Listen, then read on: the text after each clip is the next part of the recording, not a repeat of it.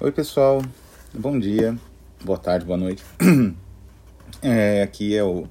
Apresentamos agora um novo formato e um novo. Um novo tipo de programa, né? É, da podcast da Rafus Press, que é o Notas Inefáveis. Né? Vai ser um, um episódio que eu pretendo ser mensal a respeito de projetos, divulgação de projetos. São livros, basicamente livros, mas eventualmente não só livros, que não existem ainda, mas que podem existir. Estão em campanha de financiamento coletivo, estão em pré-venda em algum lugar. E esse material vou fazer uma apresentação, uma discussão dele, né? Um básico do que eu conhecer. Evidentemente, essa a minha ideia é mais ou menos reproduzir aqueles anúncios que se publicavam em catálogos ou no, às vezes no final dos livros, né, de novos livros de determinada coleção e tal, e que às vezes nunca saíam, né, por isso essa ideia do inefável. Pois bem, hoje a gente vai falar de um, uma espécie de um enigma literário.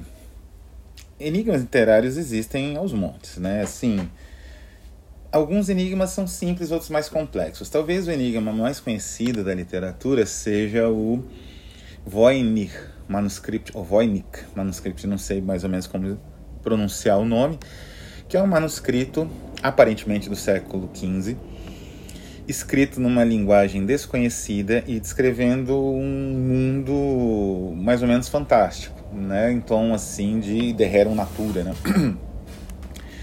Esse material, ele não se sabe quem produziu, não se sabe quem, com qual objetivo e não se sabe o que, que ele realmente significa, né? O que, que vem escrito ali naquele naquele livro. E, enfim, é um enigma completo, né? A natureza dele é enigmática. Mas também existem alguns enigmas relacionados à autoria, não é?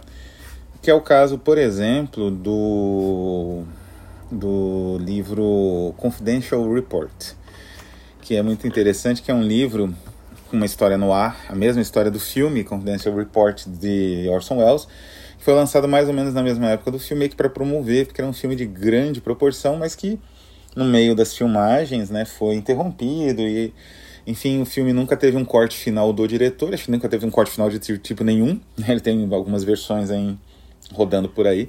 E o livro virou, caiu numa espécie de limbo, né? Foi reeditado na edição Criterion do filme. E é um livro muito interessante, não tem autor, não sabe se o próprio Orson Welles escreveu, ele diz que não, ou sim, a resposta dele é ambígua, que ele não lembra.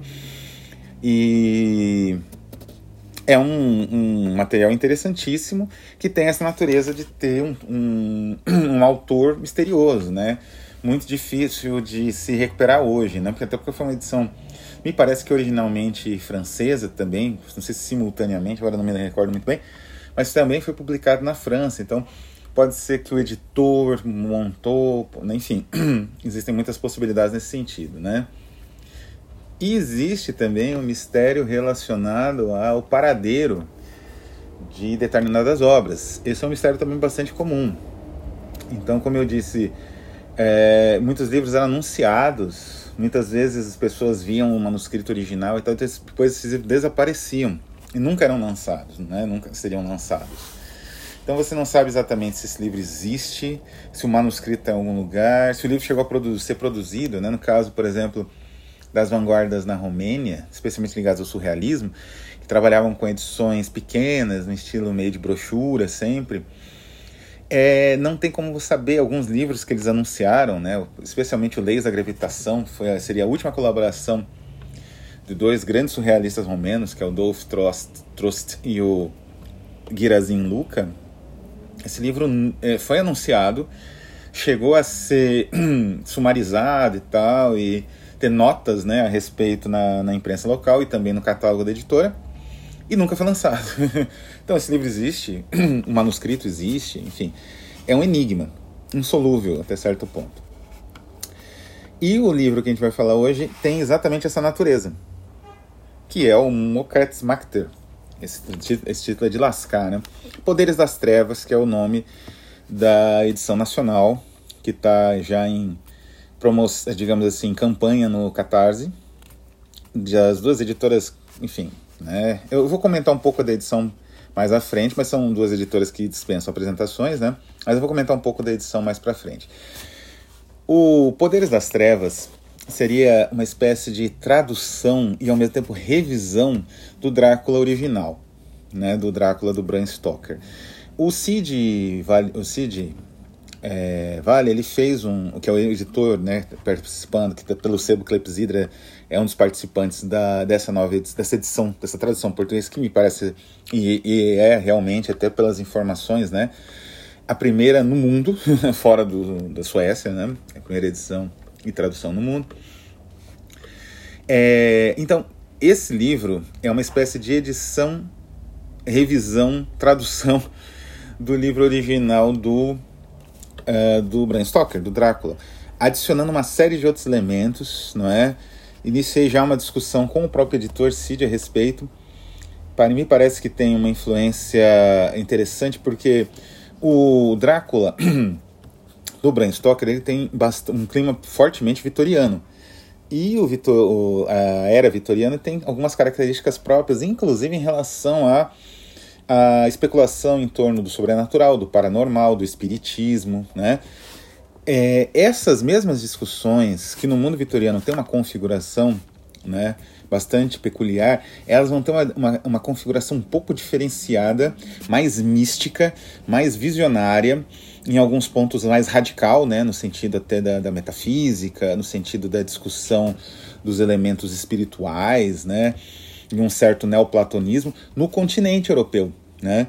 Então, assim, autores como Meyrink, não é, Evers, é, seriam autores continentais, né, que desenvolveriam essas temáticas do ocultismo que existem no, no Bram Stoker, é, de uma maneira bem diferente do vitorianismo, né?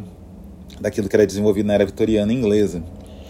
E é interessante, ou britânica, né? É interessante que o, o Poderes das Trevas justamente absorve essa influência, não é?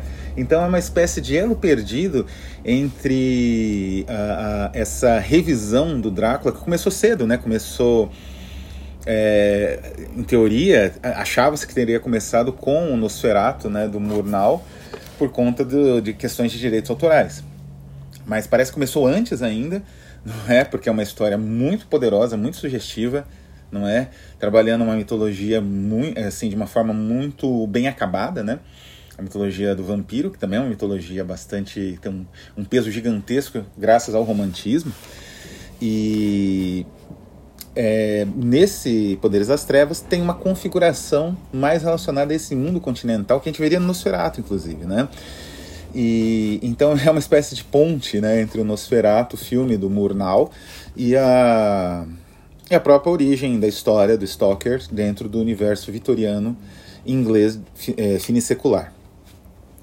Ou seja, é uma obra fundamental para todas as pessoas que estudam essa literatura desse período riquíssimo, né, que vai da Belle Époque, né, da, do final do século XIX, início do século XX, até mais ou menos aquele período que vai da, até a Primeira Guerra, né? E depois um pouco durante, inclusive, a, aquela efervescência cultural da, da, dos anos 20 e 30, dos anos loucos, né? Onde também existiu um forte, porque óbvio os autores continuaram ativos, então a questão sobrenatural, a questão mística, né? A questão assim do ocultismo continuou na ordem do dia, né?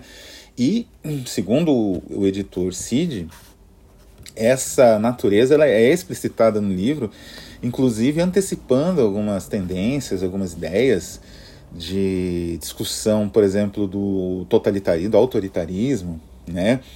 Do, da figura do Drácula, a figura do vampiro como uma figura de um tirano. Existe, isso existe como uma, uma referência mais ou menos sutil no, no livro original do Stoker, evidentemente, mas isso é muito desenvolvido na Europa né? No, é muito desenvolvido pelo próprio Nosferatu do Murnau, que é citado né, no, pelo Siegfried Krakauer no De Caligari Hitler como uma fantasia né, de um, um tirano, né, que era uh, um, um, tema recorrente do, dos filmes expressionistas alemães, e isso vai sobreviver até o, o Herzog, né, a, a, adaptação né, do Drácula, digamos assim, a refilmagem que ele faz do Nosferatu, que preserva essa natureza do vampiro como um, uma espécie de, não bem alegoria, mas uma espécie de representação fantasmagórica do tirano.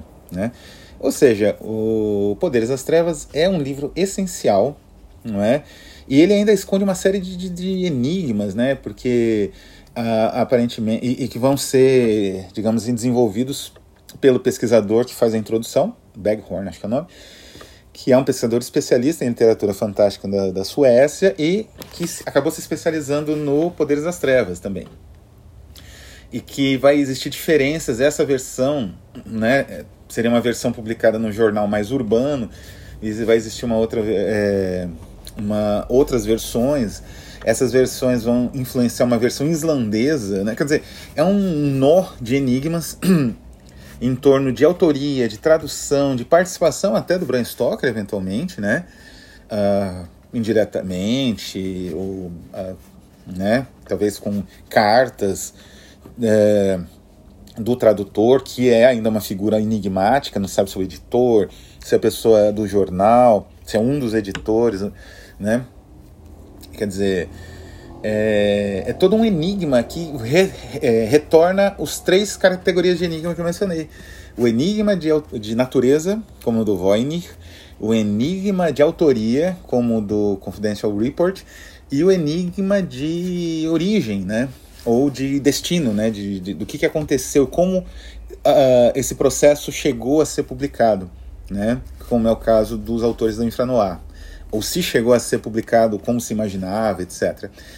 E o mais curioso é que essas descobertas são bem recentes, de 2017, 2016 para cá, porque simplesmente parecia ser uma tradução usual. É como se fosse a carta roubada do Edgar Allan Poe. É um enigma à plena vista. Era só comparar, evidentemente, com a versão inglesa para perceber as diferenças. É?